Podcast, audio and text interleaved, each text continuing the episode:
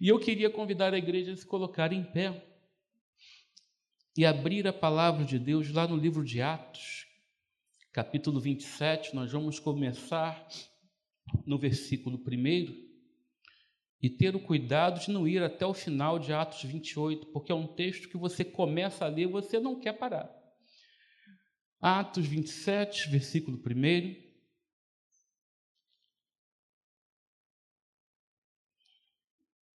A palavra de Deus nos diz assim: Quando foi decidido que devíamos navegar para a Itália, entregaram Paulo e alguns outros presos a um centurião chamado Júlio, do batalhão imperial. Embarcando num navio de Adramítio, que estava de partida para cochear a província da Ásia, fizemos-nos ao mar, indo conosco Aristarco um macedônio de Tessalônica. No dia seguinte, chegamos a Sidom. Júlio, tratando Paulo com humanidade, permitiu que ele fosse ver os amigos e obter assistência. Partindo dali, navegamos ao abrigo da ilha de Chipre, porque os ventos eram contrários. E tendo atravessado o mar ao longo da Cilícia e Panfilha, chegamos a Mirra, na Lícia Neste porto, o centurião encontrou um navio de Alexandria que estava de partida para a Itália e nos fez embarcar nele. Navegando vagarosamente muitos dias, foi com dificuldade que chegamos às imediações de Quinido, não nos sendo permitido prosseguir por causa do vento contrário, navegamos ao abrigo de Creta na altura de Saloma. Senhor nosso Deus, nosso Pai, obrigado porque a tua palavra é tão eficaz, ela é tão viva. Por isto, Pai, por misericórdia, fala conosco mais uma vez nesta noite. Toca nos nossos corações, nós desejamos, precisamos de ouvir, e que ao ouvirmos, ó Pai, a tua palavra, possamos compreender os destinos que tu tem traçado para nós e nossas famílias, nós pedimos em nome de Jesus. Amém. Pode tomar o seu lugar. É certo, meus irmãos, se você ainda não teve a oportunidade de ler esta narrativa da viagem de Paulo de Cesareia a Roma, faça isso hoje ainda. É um texto daquele tipo que você começa a ler e você não consegue parar, porque ele tem uma narrativa deste percurso muito detalhista. Eu não sei se você já leu um livro em que você começou a ler e devorou o livro, e uma tarde você leu o livro. Pois é, esta narrativa de Paulo sendo transportado preso de Cesareia para ser apresentado diante de César e ser julgado em Roma, é um destes textos que tem tantas nuances, tantas circunstâncias acontecendo neste mesmo período, deste curso, desta tra deste trajeto, que ele envolve e chama a nossa atenção para nós podermos acompanhar através dos detalhes o quanto Deus controla a história. Lucas, o autor, escritor deste texto, ele nos informa que ele estava presente neste trajeto se você olhar o versículo 1, ele fala que devíamos navegar. Se você avança mais um pouco no versículo 3, ele fala no dia seguinte, chegamos a Sidom. Ele fala no 4, partindo dali, navegamos ao abrigo de uma ilha. Então Lucas é companheiro de viagem do apóstolo Paulo, prisioneiro, indo ser julgado. E Lucas decide narrar com muita riqueza de detalhes todas as nuances deste texto, que apesar de ter no seu ápice um naufrágio, um grande livramento, é um texto que também passa por momentos de calmaria. Vejam que logo neste começo da passagem que nós lemos, nós vemos que o centurião, o soldado, trata Paulo com humanidade, em uma dessas passagens, ele permite que Paulo vá ver amigos, que Paulo vai receber assistência. Mas um pouquinho à frente desse texto, existe um momento em que eles estão navegando em um mar calmo, em um dia bonito, em uma brisa suave. Existem nuances nesse texto, existem altos e baixos, existem momentos de tranquilidade, mas também existem momentos de grande pavor, de grande angústia. Mas em todos esses momentos, a narrativa do texto sagrado aponta na direção de um Deus que tem o controle de tudo. E é por isto que este texto traz para as nossas vidas, para as nossas famílias, alguns ensinamentos que nós precisamos ouvir e confiar para termos a nossa fé aumentada.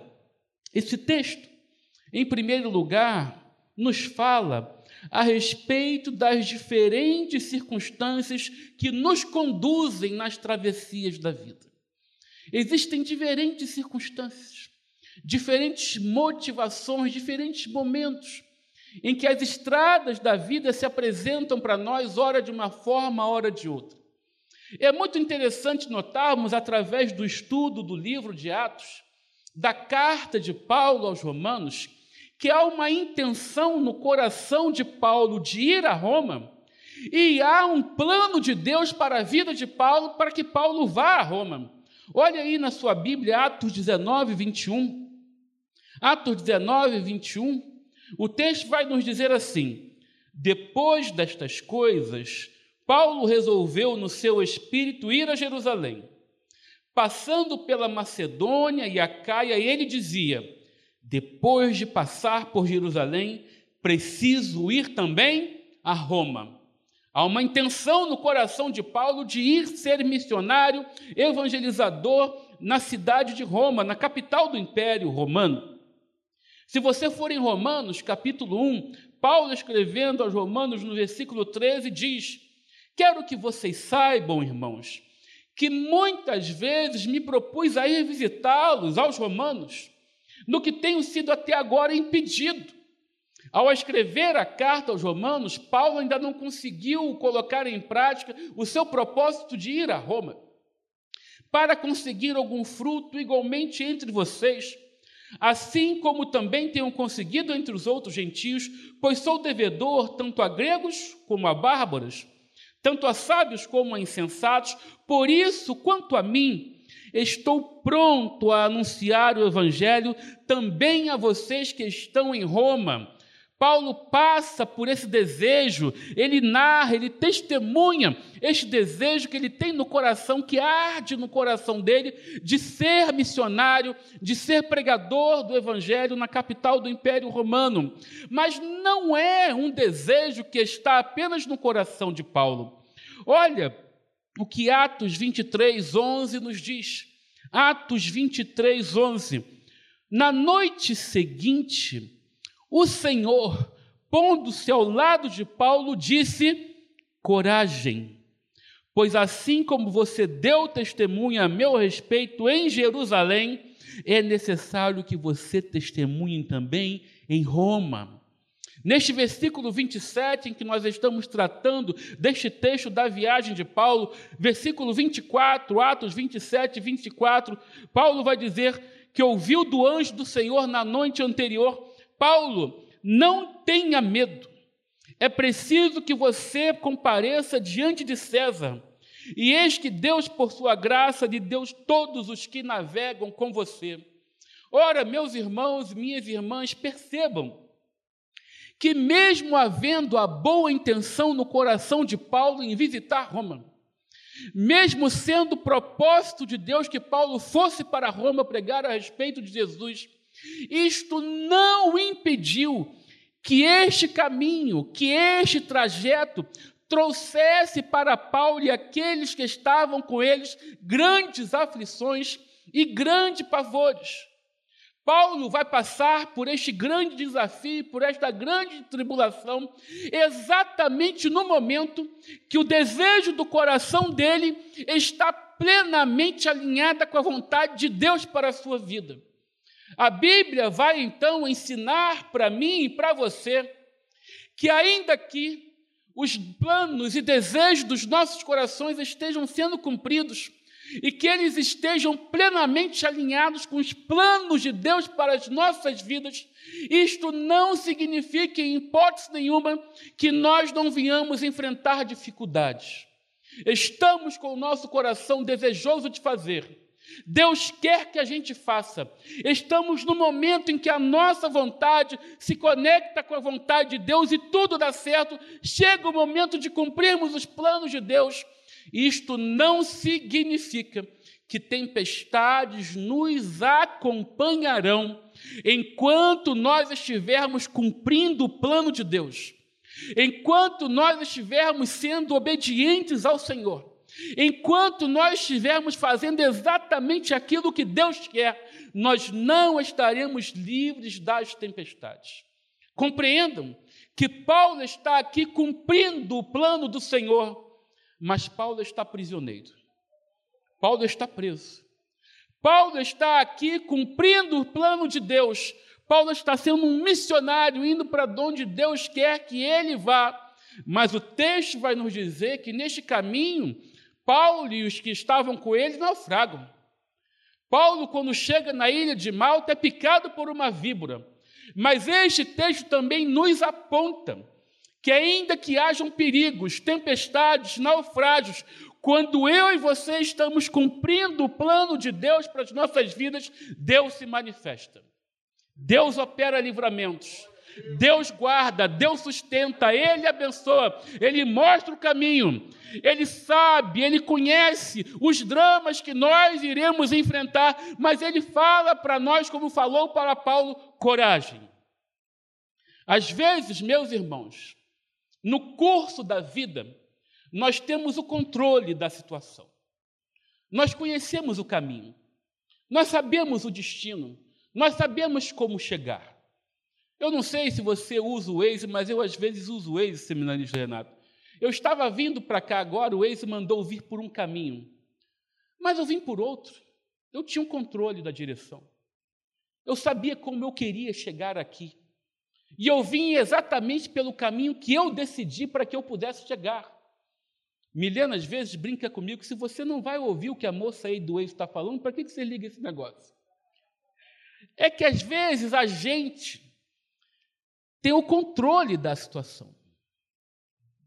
Às vezes o curso, a partida e os destinos estão aqui completamente entrelaçados com aquilo que a gente sabe que precisa fazer. Às vezes nós temos o controle e às vezes está tudo bem. No momento da partida, Paulo se despede dos amigos, Paulo é assistido, mas aí começa o caminho.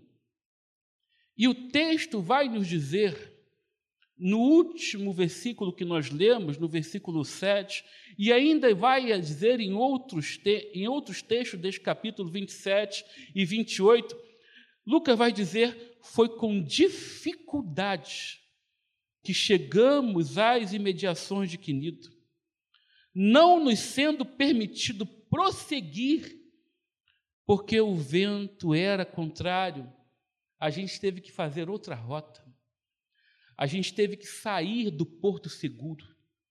A gente teve que mudar os planos no caminho, porque a escolha que a gente havia feito para prosseguir não foi possível que nós prosseguíssemos por aquele lugar em que a gente tem o um controle. É muito bom ter o controle, meus irmãos. É bom a gente saber aonde a gente está pisando, com o que a gente está lidando. É bom a gente ter a tranquilidade do caminho, mas nem sempre nós temos o controle do que está acontecendo nas nossas mãos. Às vezes o barco balança de um jeito que a gente não quer. Às vezes o barco fica até mesmo à deriva, apenas sendo chacoalhado pelas ondas, sem que a gente tenha ideia do que vai acontecer. A vida da gente é muito parecida com esta viagem de Paulo até Roma. Existem momentos em que está tudo bem. Existem momentos em que as coisas estão acontecendo, está dando certo. A gente só recebe notícia boa. Como é bom, não é, meus irmãos? Esses dias, esses momentos em que as notícias boas chegam. E eu queria dizer para vocês, meus irmãos, que você pode estar passando por um momento de desespero, de drama, de tempestade, mas eu queria te dizer calma, porque as notícias boas também chegam. É bom quando a gente está no momento que é favorável, em que as circunstâncias estão acontecendo, a bênção está se tornando visível, a bênção é materializada, mas existem momentos em que definitivamente a gente não tem controle de nada do que está acontecendo na vida da gente. A gente não sabe se a gente vai conseguir prosseguir como estes homens. A gente não sabe sequer se vai conseguir chegar. A gente só conhece as ondas. A gente só sabe que está batendo. A gente só sabe que está doendo, a gente só sabe que não tem controle, a gente só sabe dos perigos porque o vento está forte. Este texto vai falar que estes homens atravessaram uma tempestade tão grande que por 14 dias eles não viram nem a luz do sol, nem das estrelas. Imaginem, meus irmãos, o que, o que é 14 dias seguidos de tempestades em mar revolto. Esse texto fala que neste momento a esperança deles se dissipa por completamente. Porque aqueles que partiram para uma viagem sabendo qual seria o destino foram surpreendidos por um tufão chamado Euroaquilão. Esse negócio com esse nome não pode ser bom, meus irmãos. E ao enfrentar este tufão, aquilo que estava em ordem é bagunçado.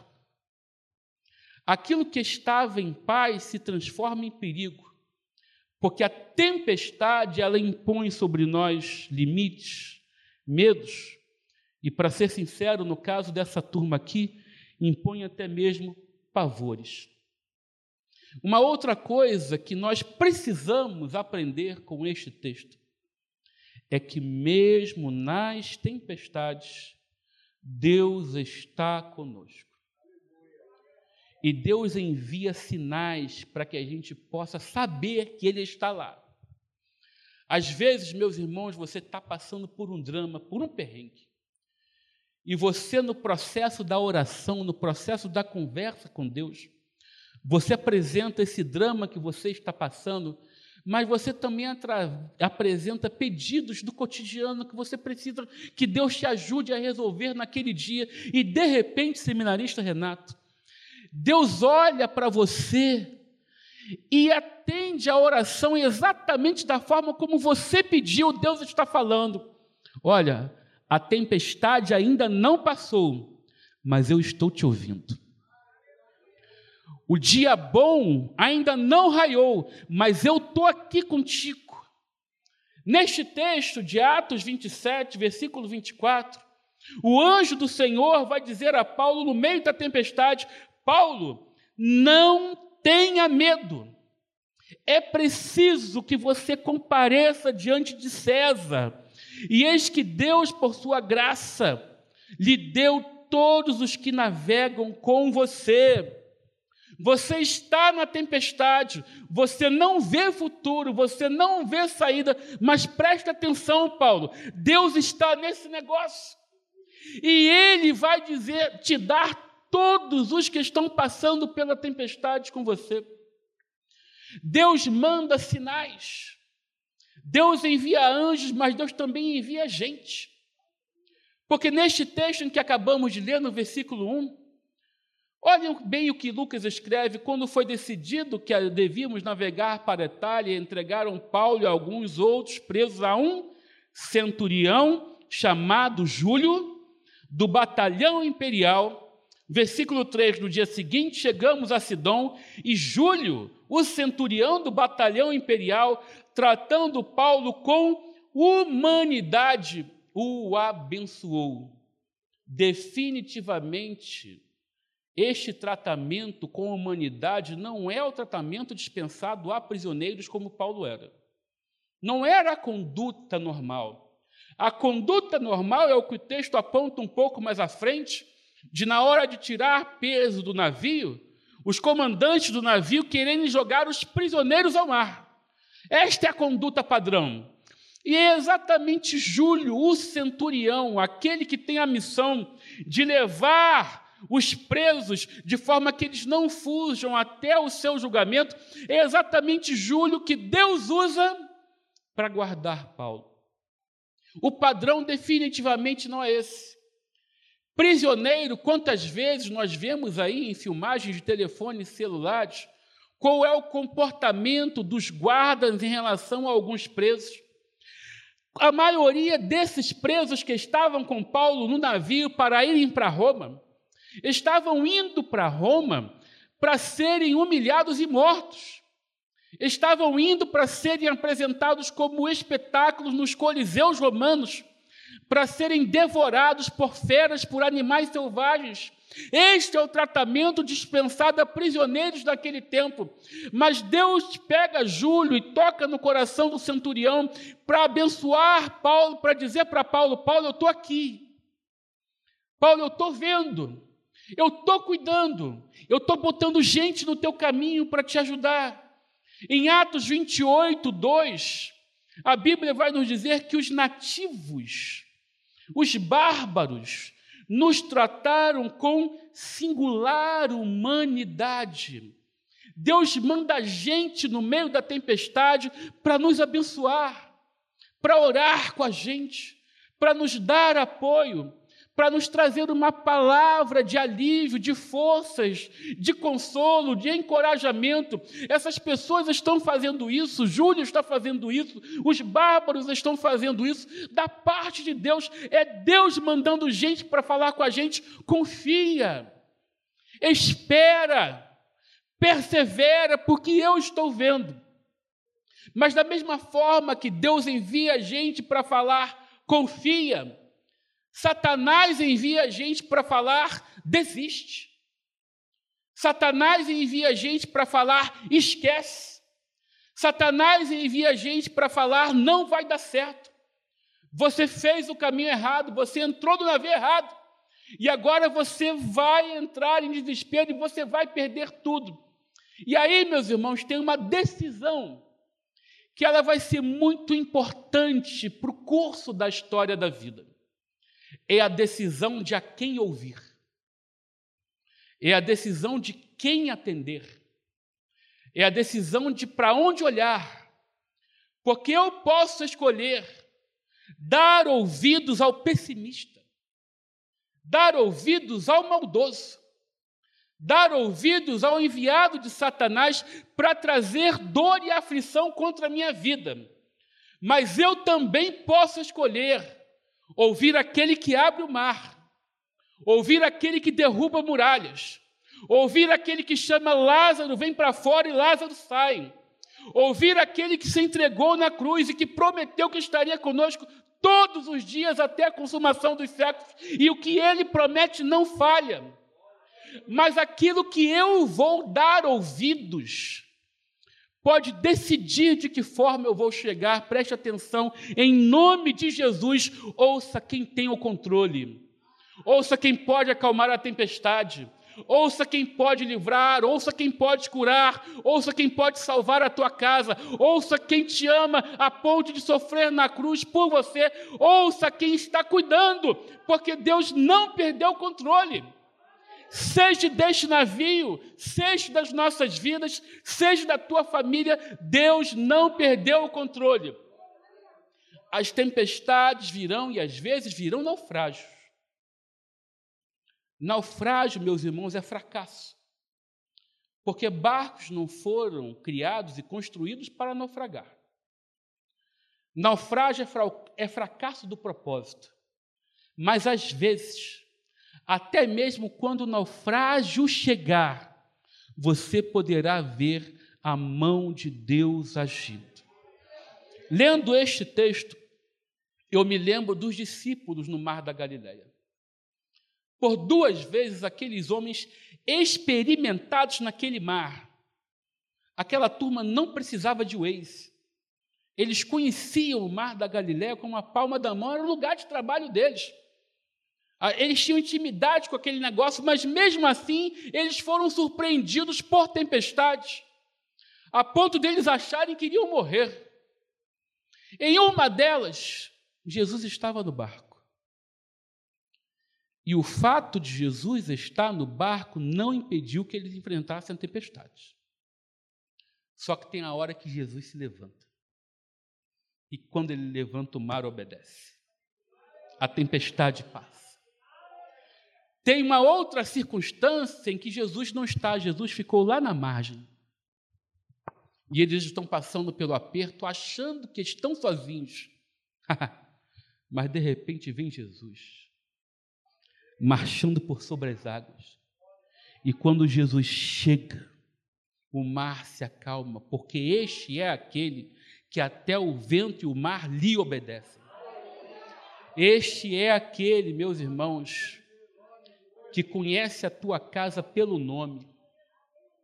Esse é aquele que não troca pessoas. Eu, talvez, se pegar o nome de alguém aqui, quando eu descer aqui chegar ali na porta, eu já não lembro mais. Mas Jesus, meus irmãos, Jesus é aquele que não esquece jamais. Jesus é alguém que tem extrema extrema compaixão, extrema misericórdia. Ele não se esquece, ele não dormita, ele não descansa. Se você for marcar um exame, uma consulta, e não acho que é só pelo SUS, não. Eu estou aguardando há 30 dias a marcação de um exame pelo plano de saúde. Se você for marcar uma audiência como uma autoridade, pode ser que você marque essa audiência para daqui a duas semanas. E quando você chegar lá, pode ser que você leve um chá de cadeira de duas, quatro horas esperando a autoridade te atender. Quando você vai se apresentar diante de um juiz, a audiência está marcada para meio-dia, às vezes você só vai ser chamado às três. Mas deixa eu falar uma coisa para vocês. Jesus está pronto. Jesus não marca horas. O ouvido de Jesus para nós, ele se inclina imediatamente quando oramos. Jesus justo, ele que é o Rei dos Reis, Senhor dos Senhores, que tem toda a autoridade debaixo do seu nome, ele está disponível. Não há momento, não há hora, é qualquer hora, é qualquer tempo. Quando eu clamo, Jesus está lá. Jesus está. E Jesus está com Paulo nesse caminho. Mesmo que estes homens não saibam o que irá acontecer com eles, mesmo com todos os perigos da viagem, Jesus está no barco, Jesus está no controle, e ele fala para Paulo: coragem. Não é por causa do barco mas é porque eu estou aqui. Porque a situação desses homens, meus irmãos, ainda aperta, ela ainda piora. A tempestade vira naufrágio. Uma outra coisa que este texto nos ensina é que por causa de Jesus, nós podemos chegar ao nosso destino.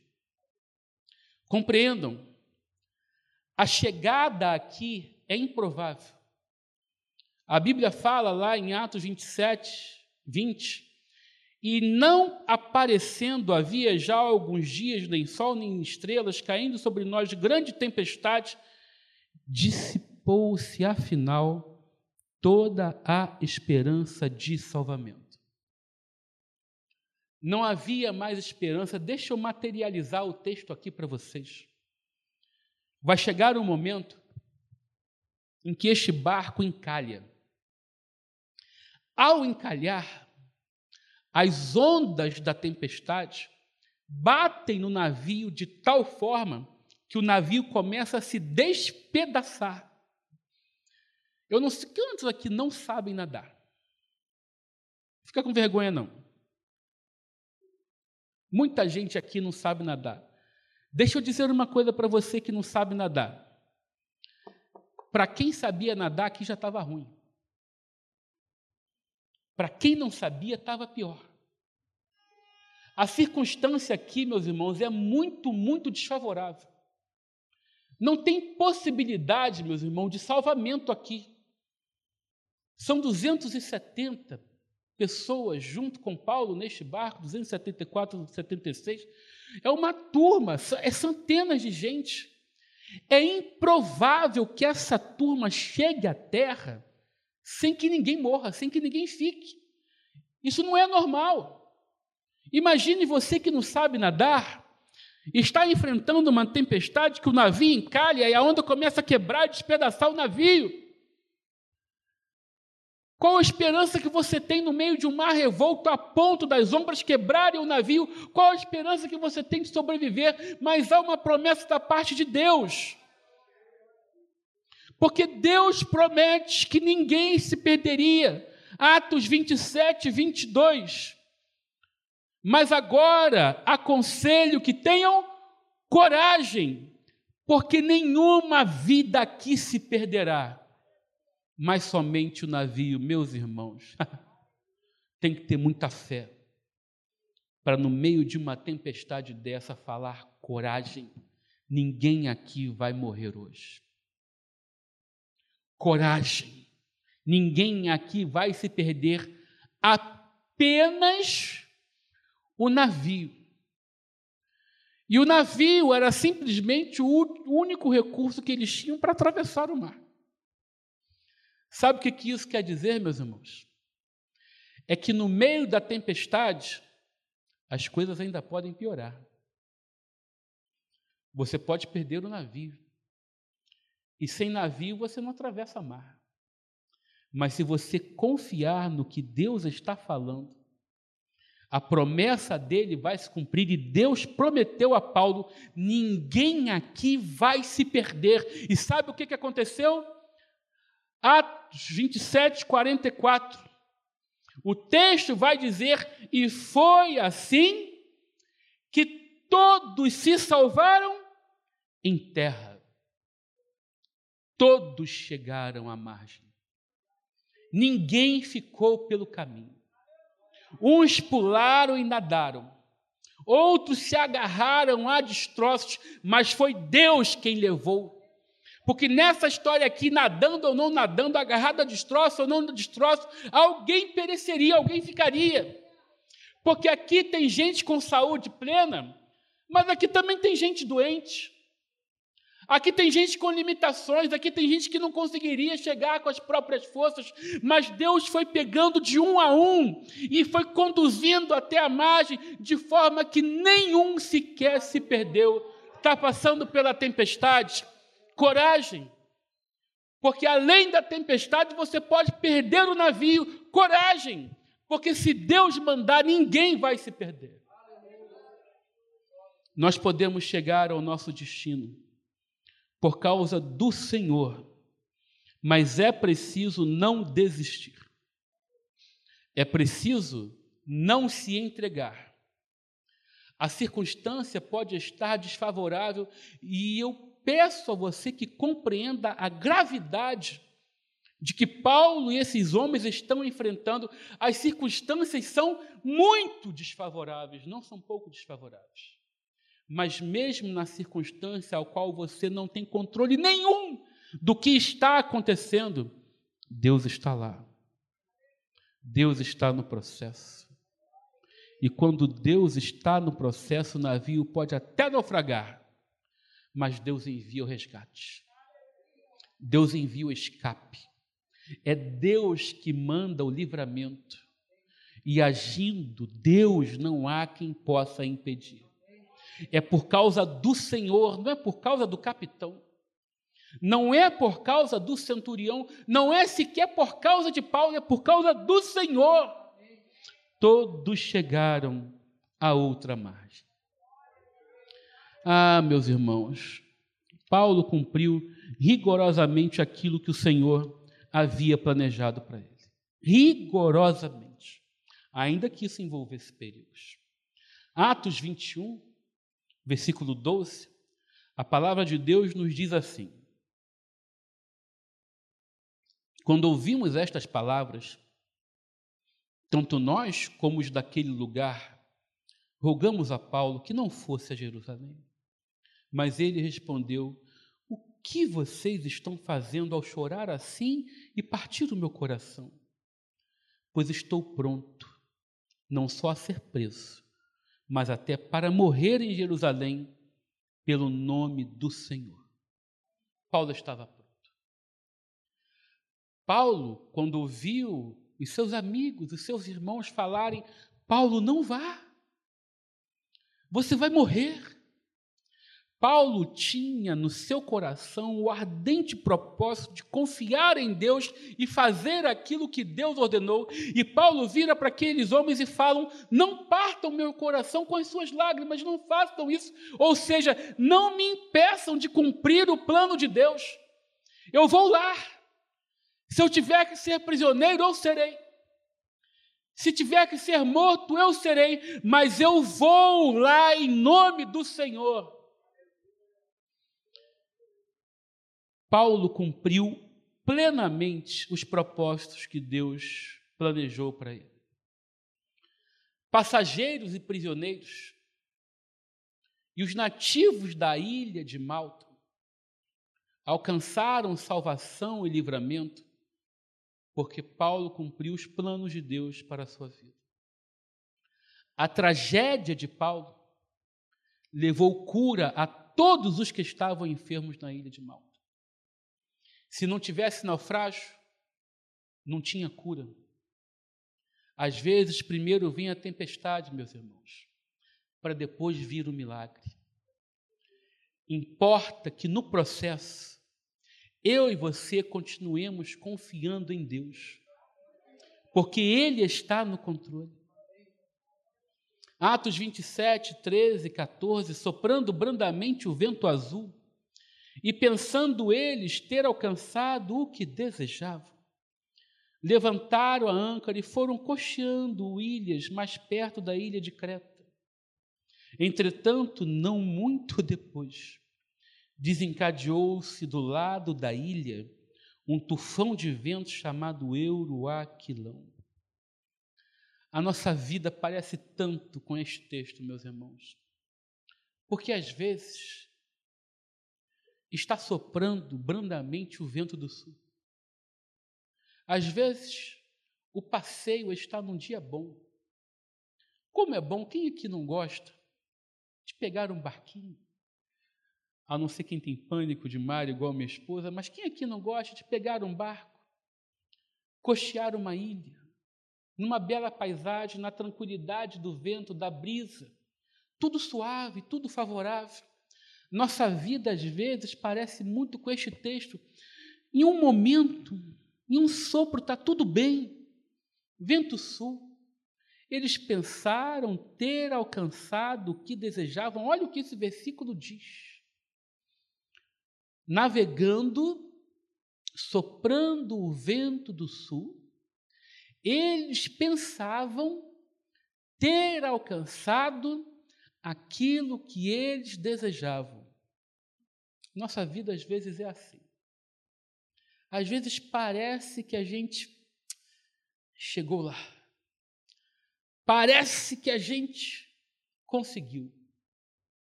Mas aí vem uma curva não muito depois, do lado da ilha, aparece o Euraquilão. Aparece a tempestade.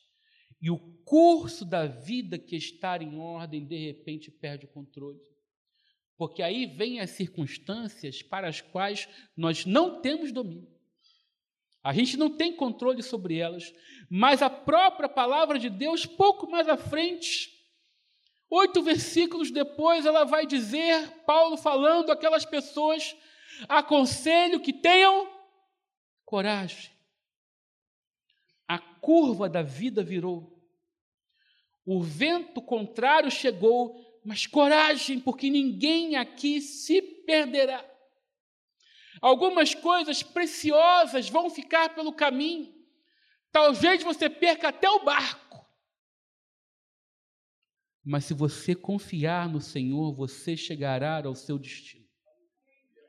Esse texto, ele fala para a gente a respeito de partidas. Quando a gente parte, meus irmãos, a gente tem expectativas. Vai no aeroporto e vê as expectativas de quem está partindo. Existem planos, existem saudades, existem férias que serão tiradas. Quando a gente parte, a gente às vezes parte com um propósito seguro no nosso coração. Mas às vezes, no curso do caminho, a gente passa pelos percalços, pelas surpresas, pelos eventos adversos que nós não controlamos, mas para mim e você, Deus tem uma promessa nós iremos chegar ao nosso destino. ainda que o destino não seja aquele planejado por nós. Paulo partiu para Roma, mas agora Paulo, depois do naufrágio, vai parar em Malta. Eles têm que esperar o inverno europeu inteiro passar ali, até que então depois eles possam pegar outra embarcação para voltar ao caminho, ao curso do trajeto de Roma. Deixa eu falar uma coisa para vocês. Quem passa por naufrágio tem medo de navegar de novo. Essa turma que está aqui, meus irmãos, eles tinham enfrentado um naufrágio. Eles tinham passado por uma tragédia. Mas eles precisaram prosseguir. Porque havia um destino a chegar. Havia um plano de Deus a ser cumprido, eles precisavam continuar. Talvez você esteja passando pela tempestade. Talvez o naufrágio tenha chegado e coisas preciosas demais para você tenham ficado pelo caminho, você tenha perdido. Mas eu preciso dizer uma coisa: Deus continua tendo um destino para te levar. Deus continua tendo uma promessa. Você precisa ter coragem para voltar para o barco e seguir. Porque quem já te livrou vai continuar escrevendo o curso da história. Esse texto termina em Atos 28, 30, quando a Bíblia Sagrada nos diz: durante dois anos, Paulo permaneceu na sua própria casa, que tinha alugado, onde recebia todos os que o procuravam pregava o reino de Deus e com toda a ousadia ensinava as coisas referentes ao Senhor Jesus Cristo sem impedimento algum. Paulo chegou lá. Paulo viu se cumprir os planos de Deus. Eu queria dizer para você, meus irmãos, que às vezes a vida nos surpreende com algumas palavrinhas.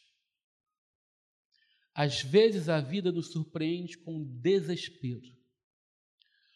O desespero é consequência do incontrolável. É a consequência do diagnóstico contrário, da notícia da enfermidade. O desespero é a consequência do luto. O desespero é consequência da circunstância em que você não tem recursos para, para resolver. É o aluguel que você não tem o dinheiro para pagar. Esse é o desespero. É aquilo que você não tem como resolver. Às vezes, a vida nos surpreende com uma palavra chamada frustração, que é você querer fazer algo e não conseguir. Há pouco tempo, lá em Caxias, um curso de enfermagem faliu.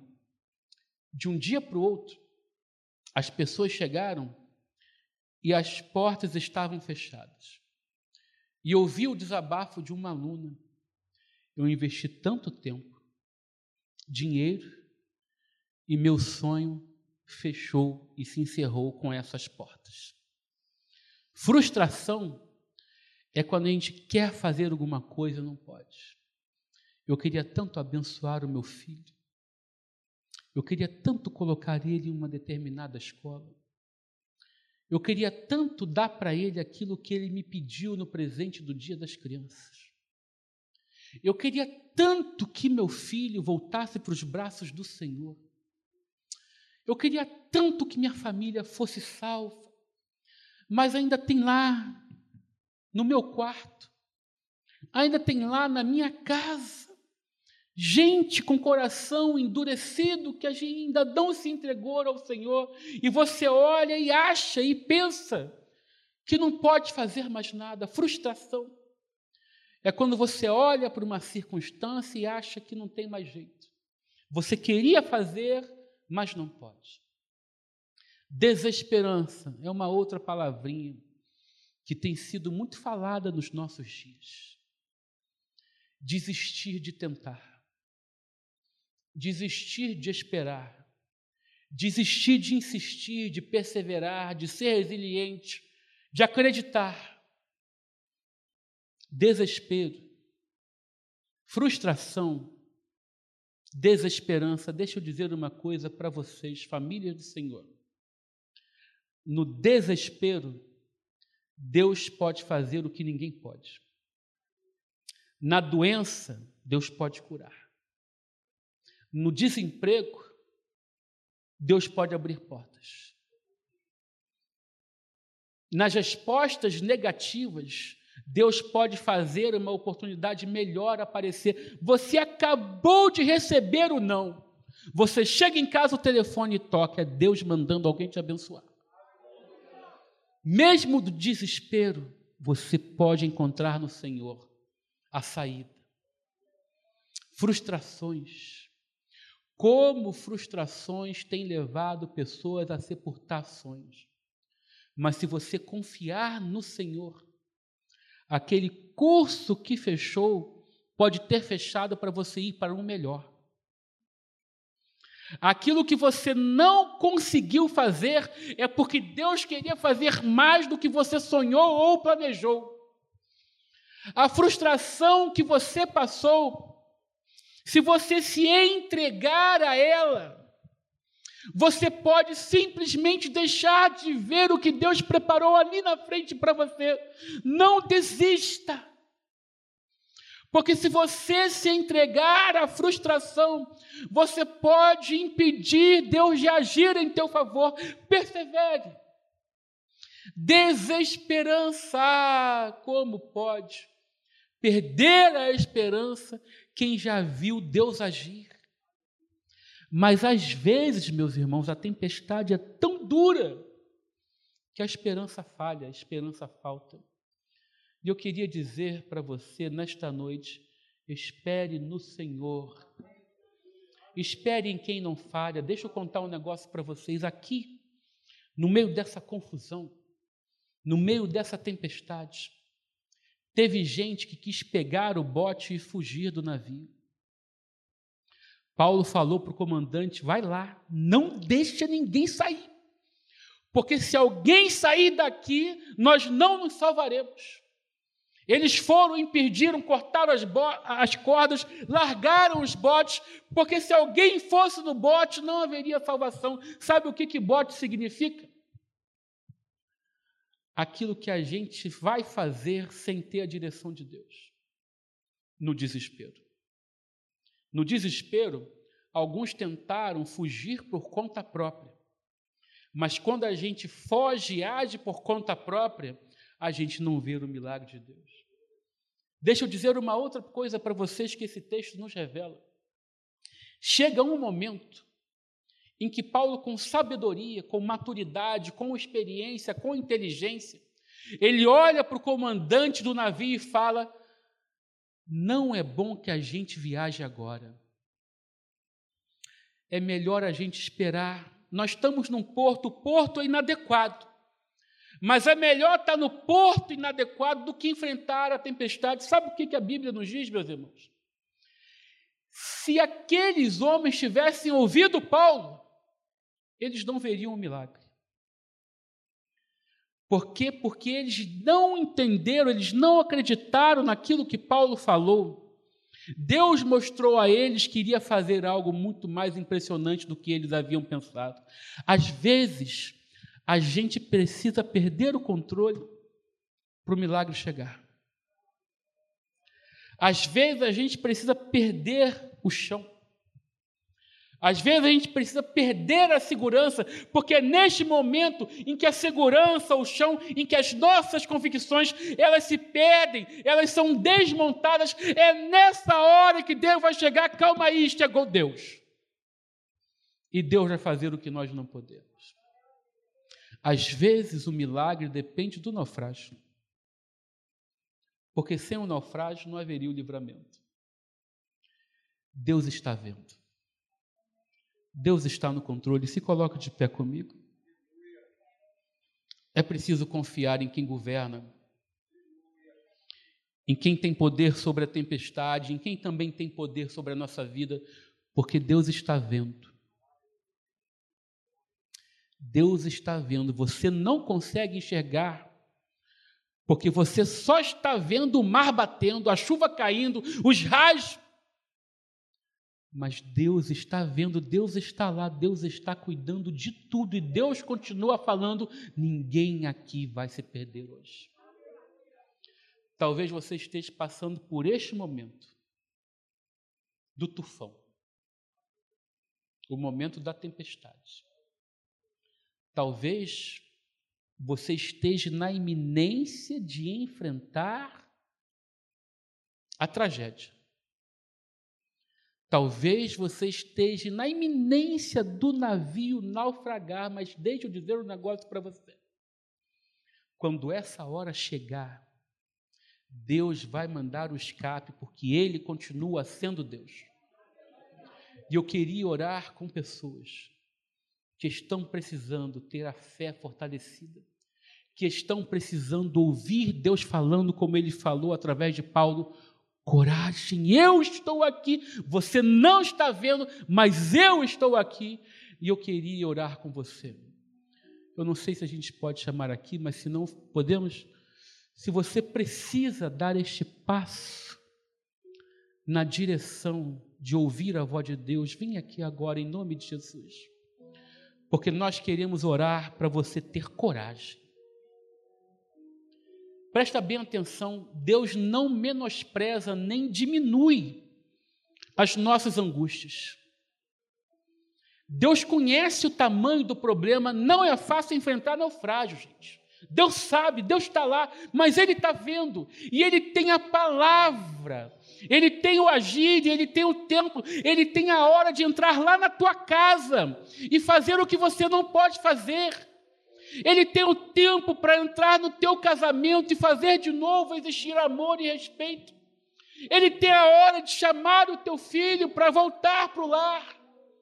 Ele tem a hora de salvar sua esposa, o seu marido. Deus tem o tempo. O tufão está chegando, o naufrágio é iminente, mas Deus está vendo. Ele reverte a situação contrária. Ele te leva à margem segura. E quando você chegar lá e olhar para trás, você vai compreender: Deus estava lá o tempo todo. Mas às vezes, o milagre chega depois da tempestade. Está doendo? Ore, creia. Deus está aqui, gente. Ele continua sendo Deus. Ele continua tendo todo o poder. Persevere, não desista. Estenda suas mãos para cá, vamos orar por essa gente. Senhor, nosso Deus e nosso Pai, olha pelos teus filhos agora, Senhor, que estão passando pela tempestade, ninguém está aqui à toa, Senhor. Essas pessoas que estão aqui estão diante da tragédia, estão diante da dor, estão diante dos medos, porque enfrentar naufrágio apavora o mais experiente dos comandantes de navios. Não existe quem, diante da circunstância contrária, não se abale, não se apavore. Às vezes a vida impõe contra nós, Senhor, circunstâncias que nos roubam a nossa segurança, tiram o nosso chão. A gente só tem desespero, frustração, às vezes até a esperança é abandonada, mas nesta noite, ó Pai, encoraja teus filhos, mostra para eles que tu estás aqui, que tu estás vendo, tu pode entrar agora, Pai, e parar a tempestade.